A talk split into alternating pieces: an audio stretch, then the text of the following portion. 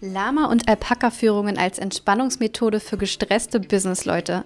So steht's heute in der Zeitung. Das will ich unbedingt mal ausprobieren, denke ich mir, und buche mir direkt eine Lama-Wanderung. Ich entscheide mich für den Hof von Anita Selig-Smith, knapp 10 Minuten hinter Berlin. Als ich dort ankomme, warten dort schon über 20 Leute auf ihre erste Lama-Tour. Zusammen stapfen wir auf die Weide. Vor der Tour müssen wir die Tiere selbst zusammentreiben.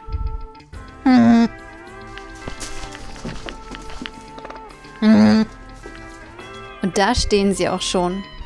Lange Ohren, runde Kulleraugen, flauschiges Fell. Die Lamas sehen fast ein bisschen so aus wie ein Mix aus Pferd und Kaninchen. Jeder darf sich sein Lieblingslama aussuchen.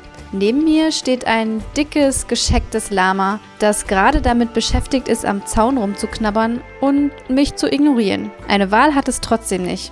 Den da nehme ich, sag ich, und bekomme auch direkt eine Leine in die Hand gedrückt. Mein neuer Kumpel heißt übrigens Henry. Er schnuppert ein wenig an mir herum.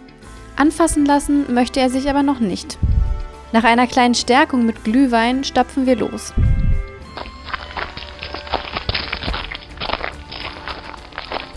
Ein paar Fußgänger schauen irritiert über unsere kleine Karawane. Henry ist aber ziemlich entspannt und läuft neben mir.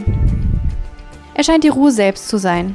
Ich frage mich, was er gerade so denkt, bis mich etwas ruckartig aus meinen Gedanken reißt.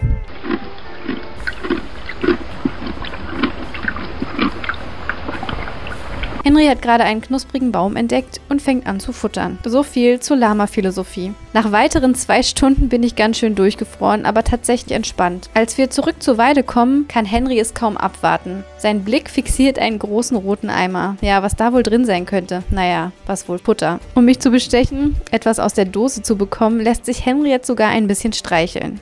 Also gut, denke ich mir, und gebe Henry eine große Portion. Ich bin zufrieden, das Tier ist zufrieden, was will man denn mehr?